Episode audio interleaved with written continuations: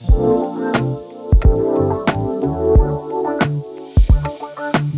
嗨，大家好，我是蘑菇。嗨，大家好，我是王喵。又啊继续来聊罗 PD 了，不过这应该是近期的最后一堂罗 PD 了。哎，不要这么说哦。嗯嗯，今年年底，呃，对，二零二三年，二零二三年最后一档罗 PD 的节目。二四、嗯、年的二四年再说。今天来聊重的抖抖，就是空空啪啪。啪啪这一部大概是今年六月的时候，大家就知道罗 PD 要跟就是李光洙跟金宇彬他们拍一部，这是这样子。但是其实呃，到底节目内容是什么，或是就是是要怎么进行呢？其实当然都是一无所知。后来好像就是暑假的时候，就是七月的时候，好像就那时候就是被新闻报道出来，就是这四个人呢要去做农事，嗯，要去当农夫。然后呢，大家就想说，哦。一日三餐，对，一日三餐吗？是吗？十月的时候正式上档的时候，发现呢，基本上我觉得啊，就是你要用什么的形式去定义它都有点难，比较像是真的就是纪录片。然后，与其说是去记录种田的纪录片，不如是说是记录这四位朋友的对各种美好回忆，对的美好回忆。那他们的起源呢？后来他们有发布会嘛，然后罗 PD 才说，简单讲起来呢，金宇彬跟李光洙他们就会觉得要把握时间，希望就是能够有一个节目来记录他们的友情。李光洙就打电话给罗 PD，然后罗 PD 当然就是。想了一想，就欣然的接受。第一次应该是罗 PD 第一次是以先决定人，然后呢再来决定要拍什么。什么？对。然后后来他们想了想想，后来就说啊，那他们就是把他们这四个人送去种田。金宇彬还想说，啊，我们不是要去旅行哦。大家都原本以为就是会过得不错。主演的这四位就是李光洙、金宇彬、都敬秀跟金基邦。那其实他们都是赵寅成家族。对，因为那个时候大家出现的时候是说，哎。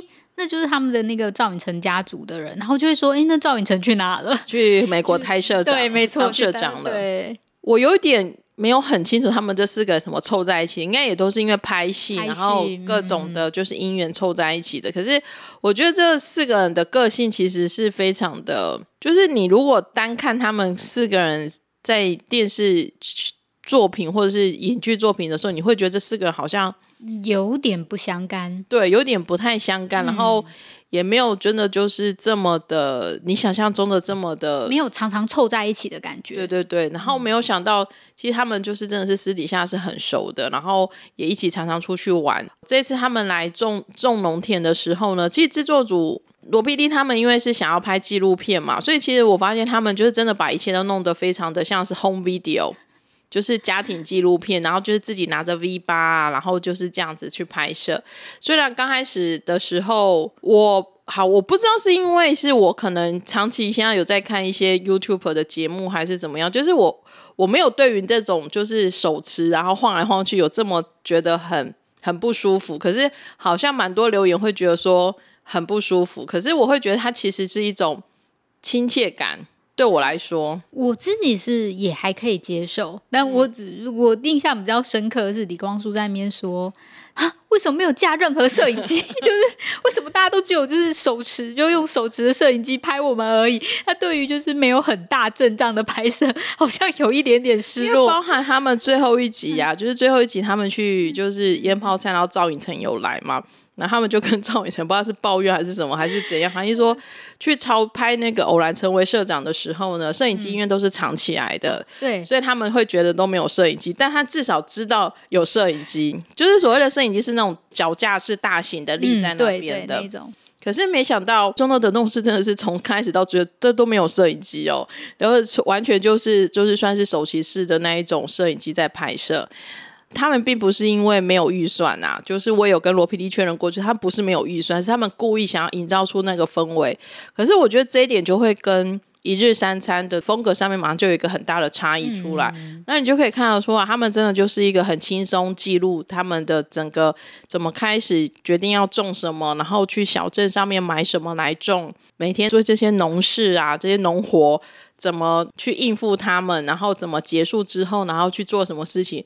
整个形态也算是罗 PD 节目里面最松散的，因为包含就是他们要睡哪里也是他们自己决定的，也并不是制作团队决定给他们的。他们想要吃什么，也不用玩游戏，也不用打赌，就都可以吃得到。然后反正是他们自己出了钱，这一点觉得算是一个还蛮新的风格，而且我觉得应该会有很多。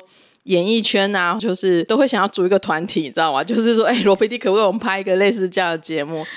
我觉得他的那种纪录片的嗯风格确实还蛮强烈的，就是很简单。嗯、然后我记得他们连字幕其实都很简单。对，我觉得连字幕其实都相对的简单，没有那一种很华丽的。嗯，大家对罗 PD 可能就是那种颜色、啊、非常缤纷啊，然后。动不动就充满了各种字幕，可是其实这边其实他就有时候常常都很简单的一个黑白字幕在下面，对白而已。嗯嗯嗯，他们从刚开始去种的时候呢，看起来也都是灵体，算是罗 PD 他们的老本营啊，就是江原道那边，其实对罗 PD 他们这种常去拍乡下节目都很常去这个地方，看起来也是又透过关系 找到了一块地。然后那一块地呢，其实也不小诶，五百平左右。嗯，第一集他们去那块地的时候就傻眼。当没有做过，然后你完全不知道你要从何开始，你对于种田的任何知识是零。大家如果有看过《好味小姐》，就是非常有名，曾经有就是想要吃完卤肉饭，从白饭做起的那种感觉，其实就跟就是我觉得《好味小姐》还比他们有弄好哦，但是他们真的很灵。对对，就是他们不是就是要翻田呐、啊，然后要找什么机器来啊，做什么啊，他们真的都完全不一样，都全部都靠网络搜寻。第一集的时候，他们是非常的茫然，到底该怎么做？就是各种的打电话问啊，查网络啊，然后去镇上问，所以他们的。隔壁邻居呢，就是就冷眼相待，没有了。对，就是有一点想说，他们一人来就是只是来摆拍。他们在第一集的时候，就是比如说去翻土啊，然后跟土机啊，然后去借机器来，其实也就是做的歪七扭八。然后到底要怎么铺那个塑胶布啊？到底要怎么下种子啊？怎么浇？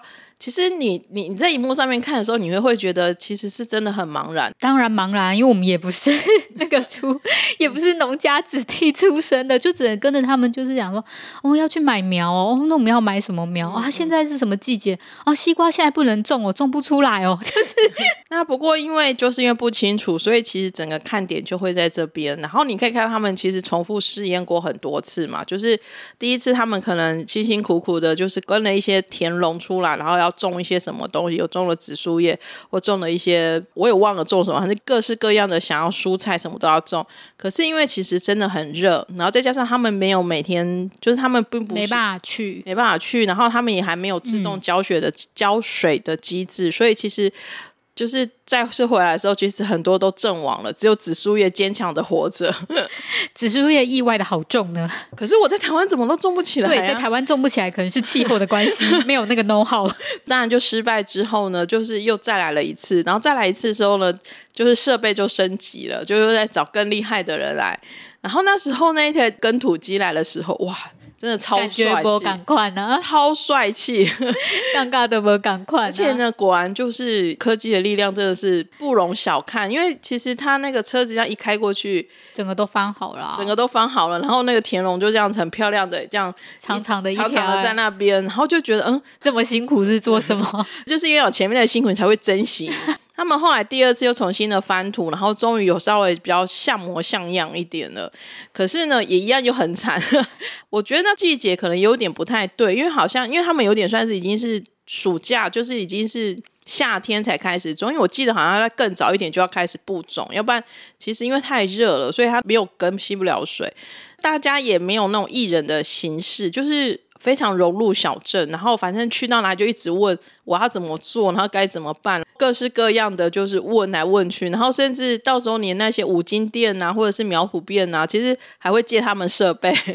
我觉得他们很认真诶，他们真的把这个当做一回事。嗯，为什么？就是他们就真的去买了摄影机、监视器，然后就架着，然后说要怎么样，我们才可以看得到我们。而且连拍摄的行程都是他们自己决定，嗯，大部分都他们突然说要去，然后然后就说：“哎，我们该去看看我们的田喽。”然后制作组就跟着去。而不是制作组说：“哎、啊欸，我们什么时候要来拍？”我觉得这一点也还蛮好玩的、嗯。我自己觉得他们真的还蛮自有一种掏腰包自己添购很多东西的感觉。看起来是啊，因为 节目刚开始的宗旨就是那个小钱你们自己看着办，大钱我会处理。但是我觉得小钱累积起来也是一笔很大的钱呢、欸。对啊，因为我觉得什么拉水管啊，嗯、然后架那些摄影机啊，然后我觉得出蛮多东西，然后描嘛描就是失败了，然后又再再再弄一次等等的。嗯、我自己觉得他们还蛮认真的。嗯，反正他们也不缺钱。他们的那个游戏吗？你说 他们的计时器游戏吗？然后他们这群人本来大家就是都算是节目都很棒啊，啦就是作品都很棒，嗯、都本来就有赚钱，然后再加上他们缺的是时间，并不是钱。然后再加上他们就是又很热衷玩计时器游戏，计时器游戏刚开始看你可能会有一点就是稀里糊涂不知道在干什么，反正基本上他们就是按那个码表，嗯、然后反正就是按出来之后看两次相乘，两次相乘，然后看你是是是第一个位数还是第二个位数，反正就是大家可以自己定义那一个部分，然后你是要比大。比小对，对都可以，然后你只要有按到零，然后就因为比小就拜拜啊，因为相乘就是零嘛。对，虽然这种都是几率问题，可是你会发现永远就是那几个人会中。印象中最会买单的就是金宇碧跟杜金秀，没错，就是他们两个在轮流。对，就是他们两个在轮流，然后去吃午餐的时候也是。对啊，但他们也不会觉得说，我们就不要玩这个游戏了。他们还是每天都在玩这个游戏。没有，就有一种今天大大小小都要玩。今天我已经付了这笔钱，我还要再玩，因为我想要赌回来。回来 付钱这件事情，他们把它游戏化之外呢，像包含就是呃，有时候要装一些设备啊，或者是农田真的是农活太多，他们也想要制作组下来帮忙的时候呢，就开始莫名的开始玩起了游戏，而且都不是制作组提议的。我觉得可能李光洙其实起了蛮大的作用，哎，嗯，他都会有一些小心思，毕竟他也是个有经验的人力，没错没错，所以他就会有一点小心思，就想说啊，做这个好累，因为他们是真的去做嘛，嗯，然后就真的好累哦，天气这么热，那为什么你们都不帮忙了？你就是拿着一台摄小摄影机，然后站在那边，他们就想要把他们拖下水，然后就那我就说，那我们就来比赛，如果赢的话，你帮我们就是呃帮我们翻翻土啊，或帮我们收拾什么东西啊，这些小。东西就会有点就培养起感情来了。我觉得会跟制作组的感情会更深呐、啊，因为比如说像足球比赛的时候，看到就是他们要派人出来，偏偏到最后一组的时候呢，其实往事足球它算是三人制吧，如果我印象没记错的话，就是一边三人。那因为出演者也有四名嘛，所以他们就必须去就看谁出来，然后通常是三正两胜嘛，所以前面都有人在看说到底谁的。实力差，对，然后比如说，比如说像金宇彬，就会发现啊，他也非常不行。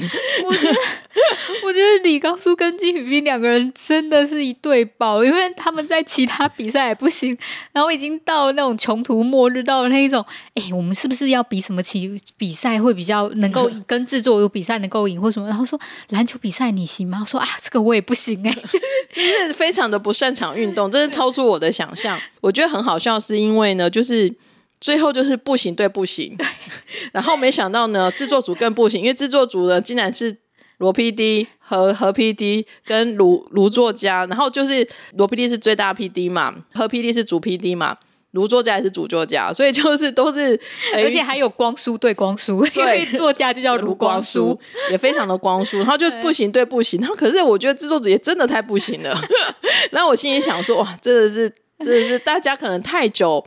没有拍这种就是游戏节目，然后因为我记得以前两天一夜罗 PD 有出来踢，还没有踢的还，还可以耶，我记得还可以耶。为什么年纪也大了？足球比赛很经典，我觉得羽球比赛也很经典。对，羽球比赛很经典，是因为呢，原本以为羽球比赛是也是二对二或者没有是四对一，就是如果你有看他们的沟通之神，那一个女生呢，她曾经是羽球选手。嗯，不知道是到可能可能有到国手等级的，我有点忘记。反正就是是很厉害的羽球选手，然后他一对四，对，对上四个大男生，然后后面是被打的落花流水，最后就说你到底要怎样才会放水？对钱吗？钱吗？还是什么那个？后来好像买了 Switch 还是什么之类，还是插 bus 吗？忘了，有点忘了。反正他他们最后就是满了利诱他，对，利诱他，然后才又又勉强的又比了一次。我觉得这些就是演员们呢，就也是很拼命的想要活下来。而且这么好笑的是制作委在那边说：“哎，场地的那个还的时间要到了，你赶快比一比啊！”然后，然后他们在比赛的时候，他们还在旁边边收东西。就制作组也很平等的对他们，其实不太给面子。就是该做什么就做什么，我觉得他们很像跟朋友之间的相处，就是他们的相处越来越好，就是要去营造，就是其实大家一起出来打造这个纪录片呐、啊。羽、嗯、球比赛之后呢，就是刚刚提到，就是光洙跟金宇彬他们就会觉得说不行，我们什么都输，对，这样对我们的形象也不是很好。对，然后我们就想说，有没有这种不是靠实力，而是靠运气的？所以他们就选了一个直视游戏，就是那种。有点像是骰骰子啊，就是韩版的骰骰子，嗯，然后他们就是靠那个去赢的，然后还要加完续名正义。然后我想说，何 PD 也真的是，真的是好的不学，坏的学，就是 那那个真是超好消息那个好像是金那个金鸡帮借住朋友家，然后我猜那时候进去的时候已经很晚了，嗯，你就可以看到那个玩那个游戏的时候，下面铺很厚的垫子，嗯，然后大家都很欢呼的时候就。能出声音啊，因为在那个一般的住家，然后很怕吵到别人，然后大家都非常的兴奋。毕竟它牵扯到是你隔天你要可不可以提早下班，对，然后或者是你要，要不要去架那个就是换袋子，对，然后或者是你还要做多做一些额外自己，大家真的都很不愿意做那些事，就是 出演者也不想做，制作组也不想做，想做。然后大家都互相这边对峙，所以其实这个时候都还蛮好看的，就很好笑，嗯，然后甚至最。扯的最扯的就是最后一个游戏水面张力啊，对啊。我真的是长这么大第一次知道，哇，水的张力有这么的神奇，可以加到这么多滴都还不溢出来耶！你只要这样滴的对，就是滴了一点点，然后大家都超级称赞你的。对啊，然后那个还蛮考验你是不是胆大心细，然后手会不会抖？对，手会抖。可是他们这个看起来玩了很多轮呢、嗯，大概是这四个比赛最刺激的一次，大家都累了。对，那其实制作组我觉得他们也都蛮愿赌服输的啦，就是该、嗯、该怎么做就怎么做。我觉得有可能是因为。后面那几场罗 PD 没有出现，没有在另外乱加码，所以所以还在一个合理，合理的范围，可以控制的范围。要不然我觉得会很惨，真的不一定他们四个人真的就可以回家睡觉了。对，会有那一种罗 PD 会一切说哈的感觉。嗯。比赛其实算是只是一个点缀的插曲啦。我觉得其实因为整个是算是种田的节目啦，所以其实还是有蛮多会放在种田的部分。那他们每次来啊，我我觉得也会跟着很期待，是他们每一次一个礼拜、两个礼拜重新再回来的时候，然后就会坐在车上看到那个田要出现，大家就会很很兴奋，很兴奋。然后我我会跟着兴奋说：“哇，现在会是怎么样子？”会很好奇。可以看到，就是有些有成功，有些没有成功。嗯、然后每次来都会遇到新的问题呀、啊，比如说我印象很深刻，比如说像杂草，我其实也会觉得杂草就杂草啊，就长就好了，反正他说不行，因为它会影响到隔壁的田。他说、嗯、哦，原来。原来是这样子哦，对。然后另外就是，比如说他们刚开始可能是想要走就是有机的制有机的农作，就是是不想撒农药的。可是其实因为它周边都是有撒农药，就是算是都有在抑制这些东西，所以你不可能突然就说你这一块你不要做撒农药的事情，反而你的就是都会被虫子吃掉，真的很多都会被虫子吃掉。所以他们就真的是边做边学，嗯，边做边学，然后边加新的。就是边加新的蔬菜呀、啊，然后做一些什么东西。不过后来还是有几项是很成功的、啊，比如说茄子。或者是青椒啊、彩椒啊、嗯，然后甚至最成功就是紫苏叶嘛。然后生菜也长得不错。嗯、生菜我我第一次知道生菜可以长得跟一 对啊一棵树一样。我也在台湾都没有种种成功过。紫苏叶我觉得有点算是种豆得豆，应该就是种紫苏得紫苏。我觉得整个有点。还有种西瓜得西瓜、啊，但西瓜没有最后很完美的收成，嗯、但是紫苏有啊。而且听说就是引起了，就大家都想去种紫苏的旋风。真的，我的留言。下面都会说哦，我也好想买紫苏来种。我确实那一天有在查说，台湾到底有没有，有没有办法种紫苏吗？对啊，紫苏我觉得最后的那个收成啊，真的是还蛮有趣的。因为其实我虽然也有买过紫苏粉，我虽然也有买过紫苏油，但我还真的不知道它的整个制作的流程会是这样的一个一套。然后他们要去采收那个紫苏的那个籽的时候啊，我觉得哇，那个也是前人的智慧耶。因为我那个时候就紫苏嘛，然后我自己也会想说，哦，大家就采一采紫苏叶，因为那时候紫苏大大爆棚的时候，嗯、就是很满满的时候，金鱼还不是说，哎、欸，我们要不要上网卖？他们还很认真的讨论这件事情。嗯、然后后来我就会觉得说，那就真的只是就是采采叶子，然后大家烤烤肉，吃完就算。后来没有想到，哦，原来它就是开花，然后结籽，然后又可以做成紫苏油，然后就会觉得说，哎，整个那个有很圆满的感觉。过程当中，你才发现说，其实虽然你收成了这么多紫苏，可是它最后榨成油也就就这样几瓶而已。嗯，可是我可以想象得到那个味道会有多么的浓郁，因为他们连就是在。那在那边采收的时候，然后就是捡起那个纸，然后在那边磨的时候，大家都在那边说：“哇，好香哦！”什么？然后我心里想说：“我好想知道到底是什么香味啊！”我觉得都敬修也是做紫苏油过程中眼睛都是亮的。我想说：“哇，我虽然看过他一些戏，然后但我一直知道他算是一个蛮冷静的人，哦，就是算是一个比较酷酷的人，就没想到哦，他在这边整个超。”放得开，可能真的很开心呐、啊。但是他那个整个表情，哇，那个眼睛，对，眼睛真的超大的。对，然后呢，可能也是有厨师身份，就是他对于这种料理的东西，他都非常的有兴趣。他真的什么东西都可以放在嘴巴里，对，什么都要吃一口，什么都要吃一口。那不过其实讲到都敬秀，我觉得其实种豆的肉里面，他们虽然没有常常煮那种很厉害的食物，可是很多东西虽然看起来很简单，但看起来都。你会想要去尝试一下，比如说像他们这次煮煮的那个紫苏的料理啊，或者是像中间他们也有煎饼，我都会想说，哎，如果有类似的食材，你也都会想要试试看。嗯，而且可以看得出他真的还蛮厉害，看他那个刀工就知道。因为其实煮东西你要非常想好那个所有的顺序，嗯，然后你要怎么去安排它，它真的是非常的。条条有理，但是呢，光洙跟雨斌呢，真的就很不行。李光洙后面就说我要，就是他想要发奋，然后就煮了一个浓汤，结果那个浓汤被大家都说就有焦掉，因为我真的没有想过，就是因为他要那个煮浓汤，所以他先把那个汤包粉放进去，他没有加水，所以就掉掉啊。重点是因为他那个锅子是还有火在烧，啊、如果他是那种单纯的就是一个锅子进去，那都还 OK，就不知道他在想什么。而且他最后一餐，所以是请代工作人员。人员一起吃这样子，然后工作人员就罗 P 就反映说：“哎、欸，大家说那个有点苦味 是怎么样什么？”然后他还在这边辩辩解。光洙很强的是啊，嗯、这我不知道，真的他是天生的技能，还是在 Running Man 训练出来？他真的很会睁眼说瞎话。但我自己觉得他在里面起的还蛮重要，就是很我很喜欢，我会觉得会让节目更活泼，对，不会就是都闷在那边。而且他就是。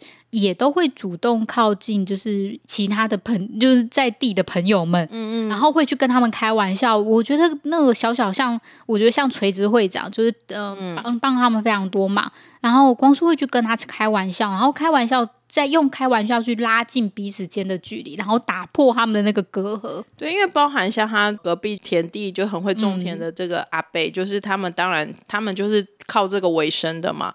那他刚开始的时候，阿贝跟他们其实是有点距离的，就是会觉得说不知道他们在干嘛啦，会有一个生疏感。就是你知道，就是在那边然后生活那么久，然后突然有一群都市人，然后就跑来说我要拍片，然后我要种东西或什么的，嗯、然后当然在在地人就会想说，我不知道你们在搞什么。嗯嗯，对。但是光叔都会去接近他们，嗯、然后会跟他们逗他们呐、啊，嗯、会笑他们呐、啊。但是其实也在这种过程当中去偷学一些知识。其实后来那个阿北就帮了他们很多忙，因为其实、啊、阿北好刚心哦。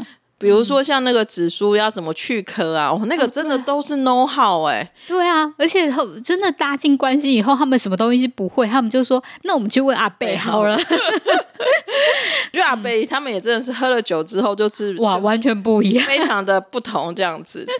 而且我觉得光叔真的很直白，因为他们那一天三伏天那一天要喝酒什么的，嗯、然后阿贝就喝完酒就回来了，然后就是喝醉的样子。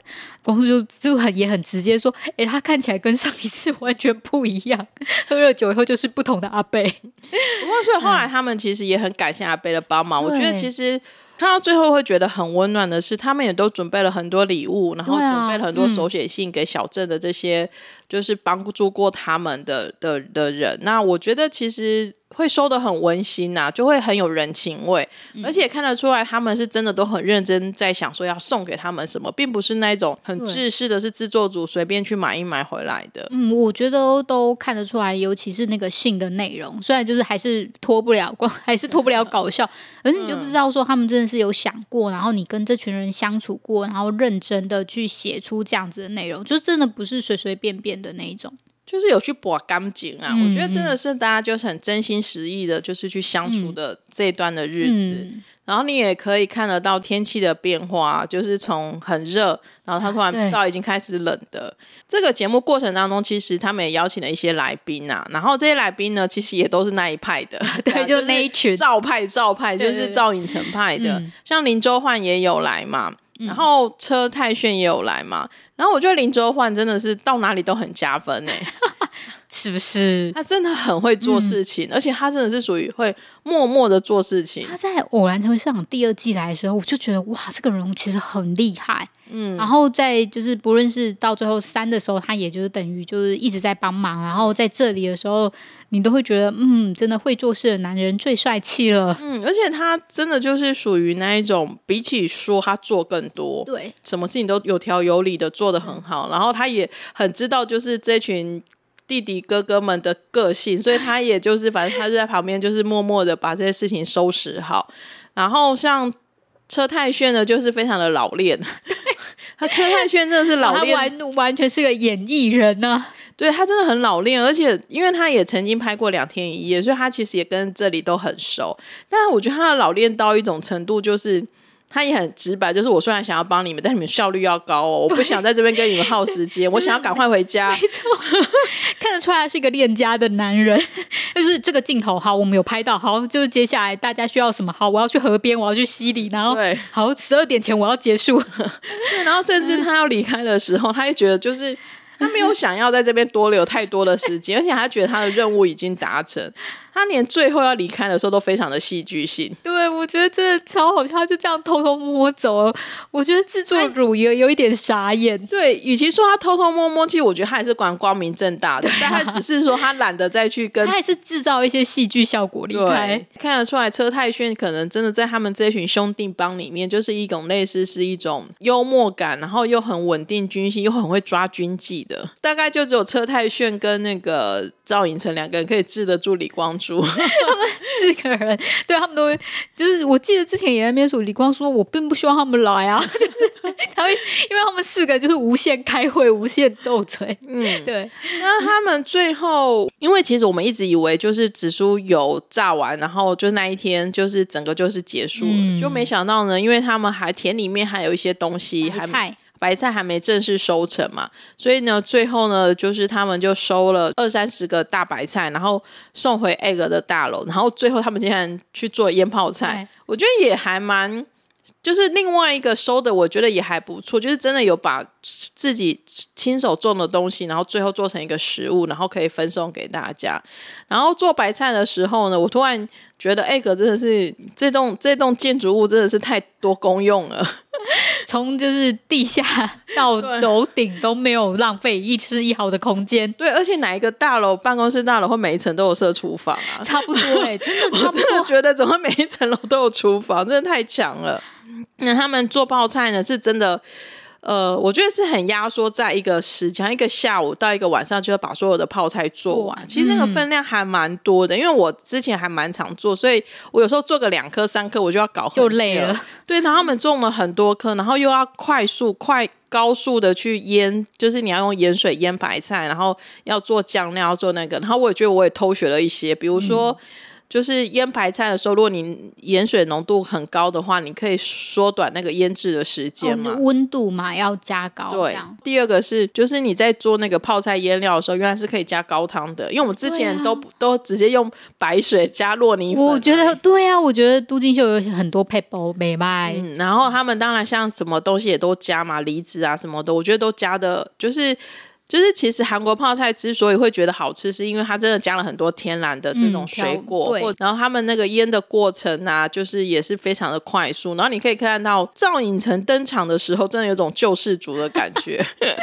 而且赵寅他有做过，对，而且赵寅成可能是真的很有经验啊，所以我觉得他一登场的时候呢，因为都敬秀会有点顾不太来，因为他对他又要煮那些药，又要处理这些事情，然后外面那些洗东西还是乱七八糟。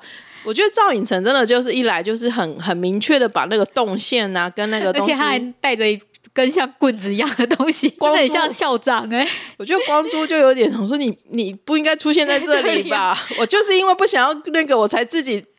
独立来了个节目，结果你还出现了。赵寅成真的看得出来，他们真的是兄弟情深。嗯，其实我会觉得演艺圈如果有这样子的一个，也还真的是还蛮，虽然有点，我觉得他们算是一个蛮友善的循环。嗯，就是它里面的人都很温暖，然后、嗯、呃也都还蛮正面，然后也很善良。嗯，我觉得就是你可以看到那个 team。是一，就是那个组合是一个非常温暖，然后正面的组合。嗯嗯嗯，过程中他们就是一边斗嘴啦，然后一边做泡菜啊，然后都敬秀还去做了那个五花肉、水煮肉。哦、他真的很忙，白就是白切肉。那个其实韩式的做法是真的很好吃，嗯、因为他那个做法我知道，就是他们的那个做法做出来的肉会真的跟我们台湾一般做的会不太一样，然后配那种刚刚。腌出来的泡菜是、哦、那个很好吃，那真的超好吃。因为我们家之前我们都有做过，嗯、就是你你现做，然后现着配着白切肉吃，是真的是最。新鲜的泡菜跟一般泡菜不会赶快。我其实后来我反而都喜欢吃这种新鲜新鲜的泡菜。我其实不太喜欢腌太久。会有那个就是白菜的清甜感，嗯嗯，就是它会跟一般的泡菜不一样。所以就是如果大家。嗯，有机会去市场买半颗，然后自己腌来吃，我觉得也很棒。嗯，因为其实大概就是一个礼拜吃掉，我觉得是最舒服、最好吃的时候。嗯、因为我可能是自己不喜欢那种酸味，所以我反而觉得这样子做是非常好吃。腌了白菜，然后也有做白切肉，然后还打了豆浆。虽然我有点不知道为什么要打豆浆，因为他们有收成豆子啊。哦，而且哦哦，原来如此。而且最重要是这个节目叫做“种豆得豆”，硬、哦、要讲一下。哦。好哦，原来如此。我就是想说，我有点没连接起来，嗯、因为他可能走的过程很快。啊、对，重点是我们的赵社长呢，竟然在这边重组了，就是那个做足了那个雪蟹泡面。然后心想说，他也是有准备而来，不然雪蟹是从哪里蹦出来的？对，我觉得他原本就就是想说要煮给大家吃，而且那个时候呃还蛮有趣的，因为他们真的就在荧幕上打那个广告，说记得几礼拜四要收看《偶然成为社长》，没有看不要看错台哦。对，然后呃李光洙还说，谁知道在礼拜五的晚上可以，呃礼拜五的晚上可以看到礼拜四的泡面呢？可是我觉得还蛮好玩的啦，因为毕竟就是偶然成为社长是小龙虾 PD 嘛，嗯，就是柳 PD 的节目，然后其实他也以之前也是跟罗 PD 做过两天一夜嘛。我觉得就是大家有一种就真的是，就是、这是一个宇宙，对，大家都可以连起来，对对对，就是大家都是一个团队，而且其实我觉得也算是一个。兄弟聚餐，嗯，趁机聚餐，因为其实大家都很忙嘛，对，就没办法聚在一起。嗯看到他们这样子煮东西吃啊，就感觉就很好。我觉得就是虽然是开始种田啊，然后到最后这样子结束，可是可以看得出来，整个节目真的就是在替这一群人累积他们的记呃回忆啊，回忆累积他们的回忆，嗯，然后大家都非常的享受，然后也会非常的开心，而且甚至都在吵着要做第二季了。我自己也很希望有，而且就是在那个同一块土地上。我自己，哦、我自己觉得就是不论种什么，就是他们的相处让人家觉得很开心啊。然后他们。嗯然后我很希望，就是他们可以继续再去吃那些美食店，因为看起来都好好吃哦。我是希望他们换个地方啦，因为才知道其他店的美食。因为灵体，灵体其实他们这样吃，我都有去网络上地图找下来，就，就是要把它存起来，因为他们吃的真的看起来都很好吃。嗯，我也觉得很好吃。嗯嗯，好啊。那其实我们今天呢，就是跟大家聊一下，就是种豆得豆了我们一些感想啦。虽然说是罗 PD 的节目，但我觉得更多其实是罗 PD 只提供了一个。制作的意图跟概念，其实很多其实算是和 PD 他们团队自己就是整个，我觉得有他们自己的特色，嗯，就是你又可以知道，他又跟罗 PD 下面几个团队的特色又不太一样，然后更偏人文一点，更偏小品一点，然后没有那么多刻意的搞笑或者是设计的流程，因为其实感觉出来这个跟就是其他节目的设计感。我说设计感不是那种人工刻意为之，是那个流程。有时候就是你，比如说你去旅行或者是什么什么，虽然都是很自然发生，可是他们会做很多踩点。嗯，而这边看起来就是真的是我跟着你们拍，对，是我跟着你们拍，不是我制作组先做好一个很详细的规划，等你们就是看是要走哪个地方。所以我觉得那种。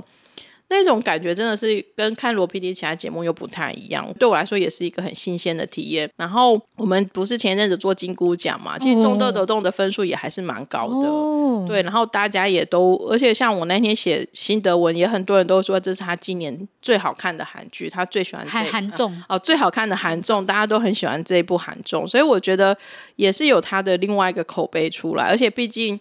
现在旅行节目很多，嗯，突然有一个这么安安静静的，没有安静啦，没有，就是就死守着一片田的故事，其实是比较难得、嗯。我觉得是一个比较简单的元素，可是它可以又有不一样的风情，觉得会又稍微跟现在的主流的综艺有有点不一样的区隔，嗯，所以我自己也是看的很开心，而且每一集看都好快哦，时间就很快就过去了，嗯、明明它也是很长的一部，啊、可是真的还蛮。蛮顺畅的，就真的也期待有第二季，而且就算是反正第二季不管他要种什么啦，他养鸡养鸭也没关系。我觉得他们在逛那个就是买那些景观植物的时候，非常的开心，shopping 的时候很开心，感觉他们好像要把那边变成一个拍摄景点，因为他们有立那个板子嘛。啊，对。但是如果我们有要去的时候，我想应该都已经对，应该也，也都已经没了。对，好，那今天就跟大家分享种豆得豆到这里了。那希望他们的第二季呢，明年还是有机会可以看到春天之类的。嗯，就看看他们的 schedule 吧。嗯、我觉得这四位、啊、对是重点是他们很忙，对，就这四位也是大忙人呢，嗯、就是。每天都在各种片场跟作品之间来回着。如果你也喜欢种豆得豆呢，也欢迎你可以到蘑菇市场 Instagram 上面跟我们分享你收看的感想哦。那我们今天就先跟大家聊到这里了，谢谢大家，拜拜。